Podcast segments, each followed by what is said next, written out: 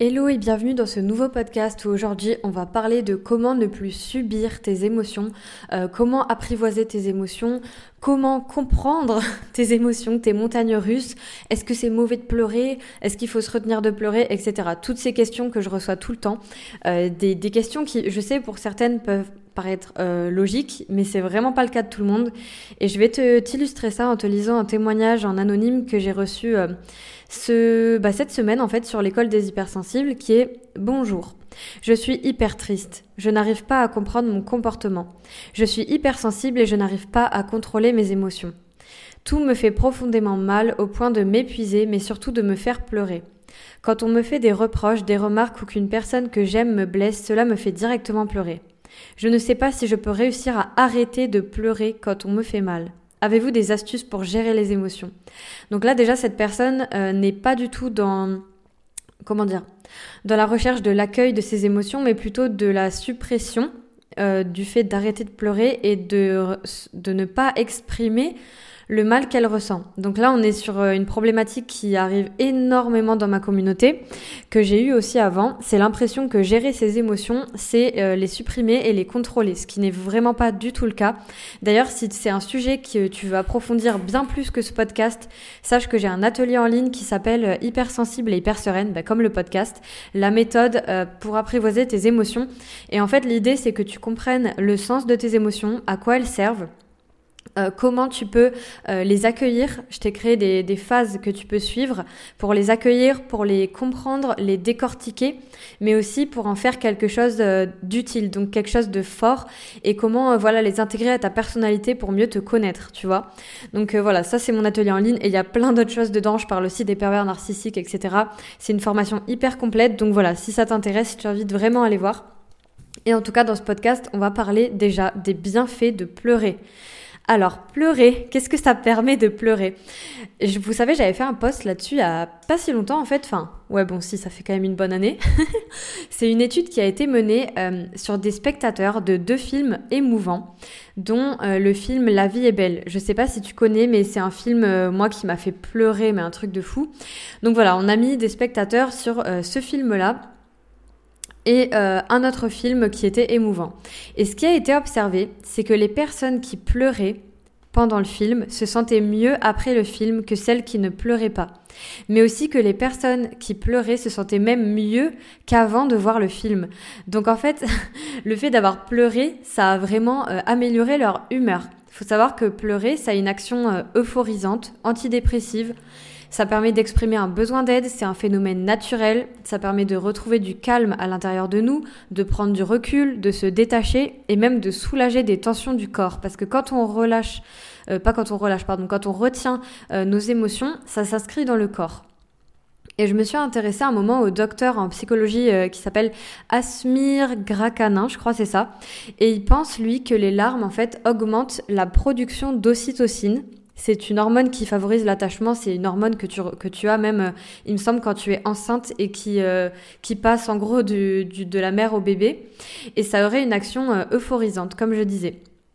Donc bien sûr, c'est pas agréable de pleurer. On a tendance à toujours préférer ressentir des émotions agréables, mais d'un côté, comme je disais, est-ce que c'est pas dans les moments les plus désagréables que l'on apprend le plus de choses sur soi? Donc c'est vraiment important de développer cette vision-là, de comprendre que pleurer c'est ok, c'est normal, c'est pas parce que tu pleures plus que les autres que t'es anormal, bien au contraire, c'est pas grave et en plus ça va se réguler. Je vais te donner des exemples de, bah, de moi-même parce que en fait je me rends compte ça peut vachement vous faire écho. Euh, moi ça m'arrive totalement, là en ce moment euh, un peu moins, mais euh, il y a eu des périodes où je pleurais vraiment tous les jours, mais des pleurs euh, petits, tu vois, genre euh, pleurer 5 minutes parce que je suis, je frustrée, euh, pleurer parce que je sais pas, je suis allée dans les magasins, ça m'a tellement fatigué, les lumières, le bruit, que j'ai eu besoin de pleurer. Donc en fait, c'est normal, ça va juste réguler ton corps. Ça s'appelle même le retour à l'homéostasie, c'est le retour à l'équilibre. Voilà, tout simplement. Donc déjà, voilà, pleurer, c'est normal. Et il y a une autre part, un autre truc dont je voulais te parler, c'est que bah, justement pour diminuer euh, ces émotions, ces montagnes russes, déjà ça va passer par pleurer, mais en dehors de pleurer, ça va passer par exprimer, ressentir et accueillir les émotions. Donc ça, c'est des choses dont je, parle, dont je parle pardon, dans l'atelier hypersensible et hyper sereine, encore une fois. Et ça paraît vraiment simple, mais je te jure que ça marche en fait. C'est aussi simple que ça. Ça va être de porter un regard. Alors si tu n'y arrives pas, de te faire accompagner bien sûr, mais porter un regard sur l'émotion qui arrive, te poser et te dire ok, je ressens quoi? À la limite, tu te prends un carnet, t'écris. Je ressens de la tristesse, de la colère, du dégoût, de la honte. Alors la honte, souvent, on veut pas la ressentir. Hein. donc ça, c'est... N'hésite pas à la noter ou à même le dire à voix haute. J'ai honte. Ça va t'éviter de t'enfermer dans des pensées qui, qui partent dans tous les sens. Après, il y a la culpabilité, voilà, bref, il y a plein d'émotions. Et d'ailleurs, dans l'atelier hypersensible et hyper sereine, au passage, euh, je t'ai fait un, je t'ai mis une fiche en bonus avec euh, plein de noms d'émotions différentes pour que tu puisses trouver les mots. Vraiment, c'est méga complet, hein, je te promets. Euh, j'y ai passé un temps fou. C'était au premier confinement d'ailleurs que j'ai construit cet atelier. Donc voilà, si ça te parle. Et voilà, l'idée c'est que tu peux en faire quelque chose.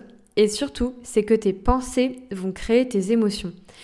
Alors, ça, je pense qu'on va le développer encore dans un autre podcast parce que sinon ça va prendre du temps. Mais en fait, en PNL, le principe, c'est que ce que tu crois, ce que tu te dis, ce que tu interprètes va créer tes émotions.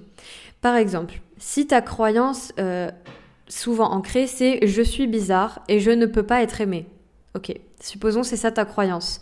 Inconsciente, hein, évidemment et eh bah ben, forcément, quand tu vas vivre une journée, quand tu vas être avec des gens, tu vas, ton cerveau va rechercher toutes les infos qui peuvent valider que oui, on t'aime pas et que oui, t'es bizarre.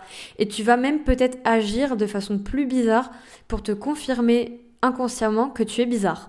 Alors je sais que ça peut paraître très très étrange, mais en fait euh, c'est un phénomène normal du cerveau et tu peux totalement le modifier. Alors ça se travaille en coaching, en PNL euh, et par plein d'autres manières. Mais en tout cas, euh, sache que voilà, c'est possible de le changer. Et pour moi, il y a plusieurs étapes. Il y a vraiment le fait d'accepter l'émotion que tu ressens, de faire ce travail de penser à quoi je pense, quelles sont mes croyances, etc. Et ensuite d'exprimer et d'en retenir quelque chose. Alors c'est pas obligatoire. Tu peux aussi ressentir une émotion, pas du tout chercher à l'intellectualiser et passer à autre chose. C'est tout à fait possible. Moi, c'est un truc que je fais de plus en plus maintenant. Mais si tu as envie d'aller plus loin et de comprendre d'où ça vient, etc., c'est un travail que tu peux faire. Voilà, ça je vais pas le détailler forcément ici, mais n'hésitez pas si vous voulez que je développe cette notion-là de pensée qui crée l'émotion, je pourrais vous faire un podcast entier là-dessus, ça sera avec plaisir. Autre notion dont je veux te parler et après je te laisse parce que ça va ça va ça va vite être euh, long et je sais que j'aime bien être concise, c'est observer l'état de ton réservoir émotionnel. J'appelle ça comme ça. C'est un post d'ailleurs que j'ai fait sur Instagram euh, Margot Coaching, n'hésite pas à aller voir si tu veux. C'est l'idée, c'est de visualiser un tube ou ce que tu veux, un récipient, quelque chose qui te parle, qui serait ton réservoir émotionnel. Et euh, il a besoin donc d'être un peu rempli quand même, tu vois, euh, pour que tu aies de la joie, etc., qu'il soit pas totalement vide. Mais il y a un moment où il va arriver à rabord, et là c'est le moment où tu accumules jusqu'à exploser. Donc comme tu n'as pas vidé ton récipient, eh ben tu exploses. C'est exactement ça. Il y en a qui utilisent aussi euh, l'image de la cocotte minute. C'est exactement ça. Donc moi c'est toujours ce que j'ai fait, hein. accumuler jusqu'à exploser et puis péter un câble sur tout le monde. C'est exactement ce que j'ai fait. Et pour moi c'est juste un manque d'outils. Quand tu fais ça, c'est que tu fais de ton mieux, tu sais juste pas faire autrement.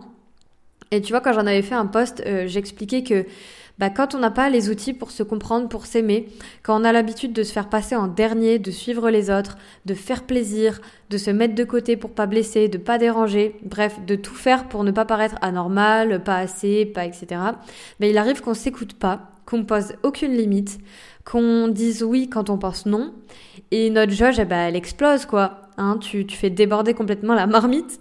Et euh, quand tu écoutes plus cette voix qui te dit euh, euh, là, je pense que t'en fais un, peu trop, genre pose-toi un peu. Quand t'écoutes pas cette voix-là, généralement, tu vas vers bah, soit du burn-out, soit voilà une explosion. Et pareil, j'avais donné cet exemple de quand quelqu'un fait que se plaindre et te parle de sa plainte, sa plainte, sa plainte, et que tu en as marre en fait, tu en as marre, tu as le droit d'arrêter de l'écouter parler, d'être fatigué, de lui dire écoute, ça fait un moment que je t'écoute, je sais que tu as besoin de te plaindre, mais moi là, je peux plus entendre, j'ai besoin de me reposer. Donc euh, je te dis à plus tard et voilà. Alors je sais que c'est facile à dire, moi c'est un truc que je m'entraîne vraiment à faire, mais en tout cas, ça va vraiment te protéger et la personne, ça va éviter en plus de la conforter dans sa plainte. Donc finalement, tu vas l'aider autant que tu t'aides. Donc euh, c'est vraiment super. Et euh, voilà, c'est ce qui est important, c'est de voir que quand tu as un truc de fond qui ne va pas, c'est bien que tu te poses et que tu te demandes est-ce que j'ai besoin de repos? Est-ce que j'ai besoin d'exprimer mon émotion? Est-ce que j'ai besoin de la ressentir? Voilà, c'est vraiment important que tu fasses ça. Et je sais que parfois quand tu satures, euh, quand il y a trop de bruit, trop de lumière, trop d'informations, que tu intellectualises, tu te dis euh, ah je devrais pas ressentir ça, je suis pas normal, etc. etc. Et en fait c'est totalement normal et quand tu as les non-dits qui s'accumulent, euh, les pleurs que tu retiens, la joie trop intense que tu contiens, les émotions des autres que tu contiens, bref, tout ça, bah forcément ta jauge, euh, elle va péter un câble, ta jauge. Donc voilà, c'est important vraiment que tu observes ton réservoir émotionnel, que tu comprennes que pleurer, c'est normal et euh, que tu repères quand est-ce que tu satures, de quoi tu as besoin, que tu écoutes tes besoins et ça va te permettre d'éviter euh, d'exploser trop souvent. Voilà, c'est aussi simple que ça, enfin ça paraît aussi simple que ça. Je t'invite à prendre des notes sur ce que je dis euh, parce que ça va vraiment te parler. N'hésite pas à t'en resservir euh, directement au moment où tu as une émotion. Et pour les personnes qui sont dans l'école des hypersensibles et zèbres, évidemment on va voir ça en notion, en exercice pour travailler dessus. Et aussi en coaching de groupe, ça va être super intéressant. Je sens que vous allez être beaucoup à vous reconnaître. Et on a, on a presque tous euh, fait ça en fait, parce que les émotions, c'est pas encore quelque chose de vu comme, euh, comment dire, normal et simple. Et juste comme un enfant, je le dis souvent, euh, un enfant, il pleure, il passe à autre chose. Il n'y a pas de problème. Par contre, un enfant qui pleure et qui a ses parents qui lui disent Mais pourquoi tu pleures? Arrête de pleurer, nanana. Ah ben, t'inquiète pas qu'il va pleurer encore plus. C'est logique, tu vois. Et d'ailleurs, ça, on appelle ça de l'adultisme. Mais bon, c'est une petite, euh, un petit hors-sujet. Voilà, écoute, j'espère que ce, podcast t'aura aidé. Je te dis peut-être à bientôt dans l'école des hypersensibles ou sur ma chaîne. N'hésite pas à chercher les infos dont tu as besoin sur mon compte Instagram. Et je te dis à lundi pour un nouveau podcast.